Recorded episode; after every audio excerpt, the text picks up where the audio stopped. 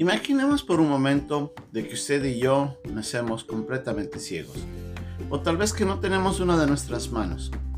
Ambos nacemos y sin que nadie nos diga nada, crecemos aprendiendo a manejar nuestras limitaciones, pero nadie nos dice de que eso no es natural, que todos deberían nacer con la vista o que todos deberían nacer con dos manos. Ahora piensa que todos, todos los seres humanos nacen o sea sin, sin la capacidad de ver o a veces sin una de las manos.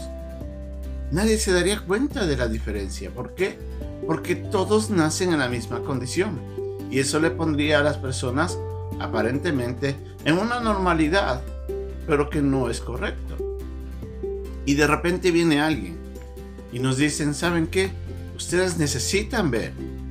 Y nosotros vamos a decir, ¿ver qué? ¿Qué es eso? Sin saberlo porque no lo conocíamos. O alguien nos dice, no, ustedes tienen que aprender a manejar dos manos, no solo una. Y de la misma manera vamos a decir, ¿qué es eso? Porque solamente tenemos una mano. ¿Cómo que tenemos que tener dos manos? En esta ilustración, un poco irreal, pero de alguna manera un poco clara, nos ayuda a entender que el creyente, antes de ser salvo, antes de recibir a Cristo, había nacido en una condición, en una condición en la que le ponía esclavo del pecado sin saberlo. No solamente eso, sino que nos ponía en la condenación eterna, también sin saberlo a causa de nuestros pecados. Y Dios tiene que venir a darnos luz para saber eso. Cada persona que nace, cada niño que viene a este mundo, nace esclavo del pecado y lamentablemente destinado a la condenación, a menos que la gracia de Dios llegue a sus vidas y los salve. Vamos a ver lo que en esta lección de hoy día tenemos cuando leemos en el capítulo 6, en el versículo 23, que la paga del pecado es muerte, mas la dádiva de Dios es vida eterna en Cristo Jesús, Señor nuestro. Es nuestra lección de hoy día, aquí, en nuestro momento con Dios.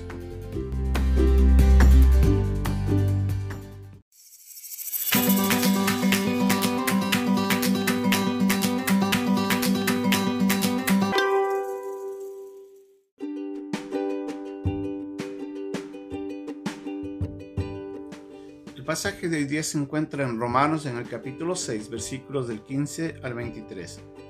¿Qué pues? ¿Pecaremos porque no estamos bajo la ley sino bajo la gracia? En ninguna manera. ¿No sabéis que si os sometéis a alguien como esclavos para obedecerle, sois esclavos de aquel a quien obedecéis, sea del pecado para muerte, o sea de la obediencia para justicia? Pero gracias a Dios que aunque erais esclavos del pecado, habéis obedecido de corazón aquella forma de doctrina a la cual fuisteis entregados, y libertados del pecado, vinisteis a ser siervos de la justicia. Hablo como humano, por vuestra humana debilidad, que así como para iniquidad presentasteis vuestros miembros para servir a la inmundicia y a la iniquidad, así ahora para santificación presentad vuestros miembros para servir a la justicia porque cuando eras esclavos del pecado, eras libres acerca de la justicia. Pero ¿qué fruto teníais de aquellas cosas de las cuales ahora os avergonzáis? Porque el fin de ellas es muerte.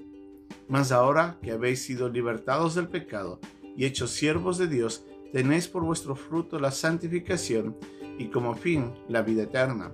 Porque la paga del pecado es muerte, mas la dádiva de Dios es vida eterna en Cristo Jesús, Señor nuestro.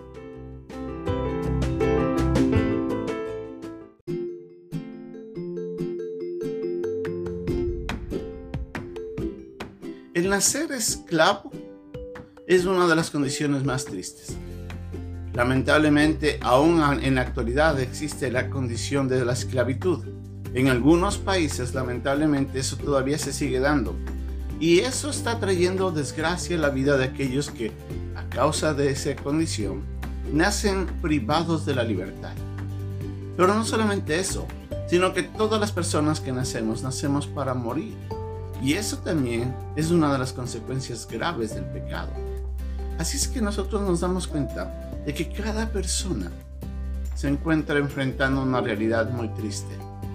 la esclavitud que el hombre tiene es hacia el pecado.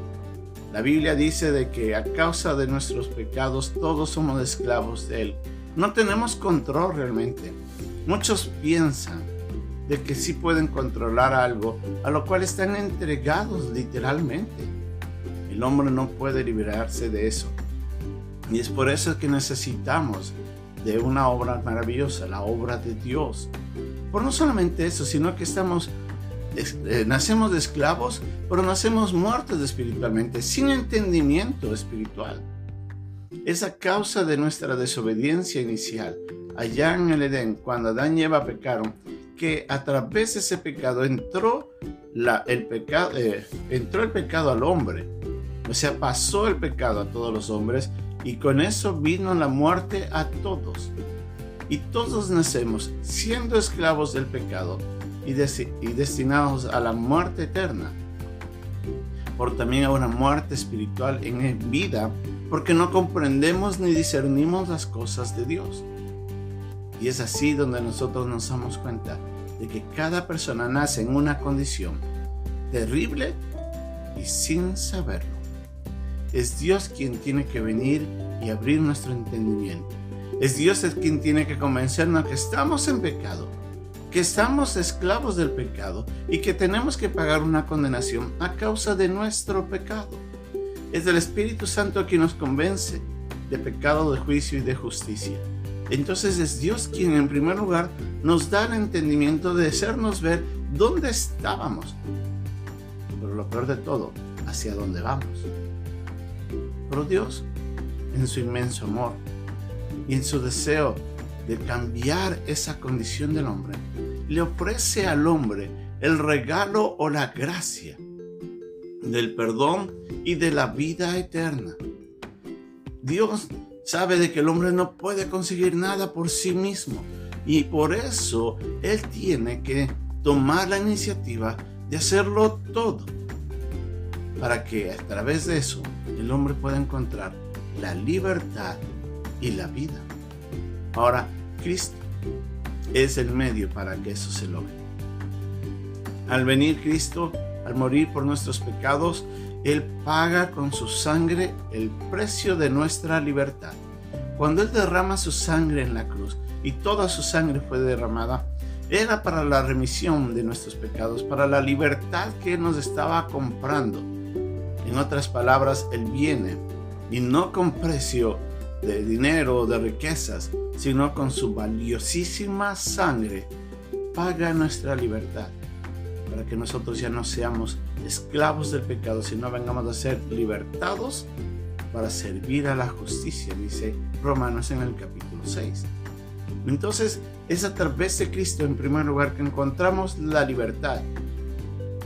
Pero también es a través de Cristo que nosotros podemos obtener la vida eterna. La paga del pecado es muerte, dice Romanos 6:23.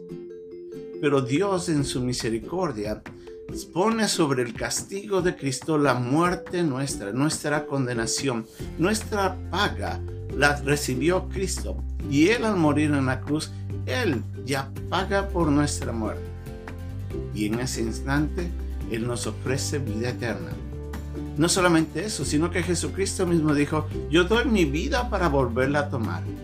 Él estaba diciendo en eso, cuando hablaba en el capítulo 10 de Juan, de que nosotros tenemos que entender de que Jesucristo voluntariamente estaba entregando la vida, pero él mismo tenía el poder para volverla a tomar. Y en ese mismo capítulo dice de que mis ovejas no oyen mi voz y yo les doy vida eterna. Él es el que nos otorga vida. Él es el único que nos puede dar a nosotros la vida eterna y el nacimiento nuevo a una nueva realidad espiritual. Entonces, sin Cristo no había ni siquiera libertad y no había vida. Y todo esto, como nos dice en ese pasaje en Romanos, es una dádiva de Dios. Dios, a través de Cristo, nos ofrece un regalo inmerecido. La palabra dádiva quiere decir un don recibido de gracia.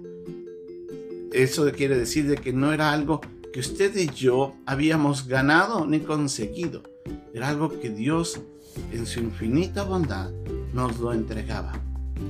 ¿Y todo por qué? Porque nos amaba. Es a través de Cristo que usted y yo podemos tener la libertad y la vida eterna.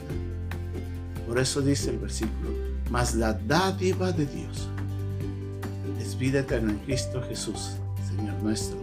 Usted y yo tenemos que poner nuestra esperanza en Jesucristo. Usted y yo, para poder ser liberados, necesitamos de nuestra fe en Jesús.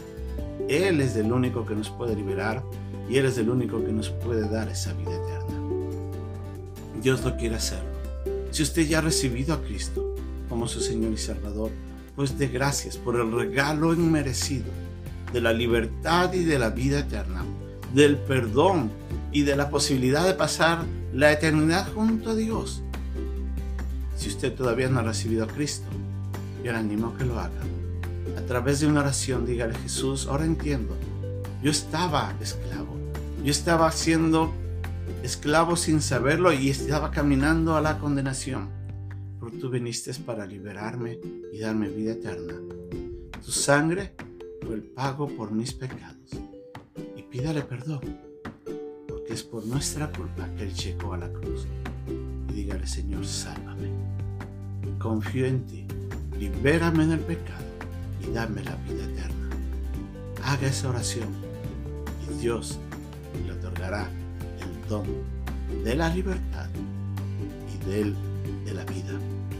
Dios quiere librarnos, Dios quiere salvarnos y por eso tuvo que enviar a su Hijo a morir por nosotros en la cruz.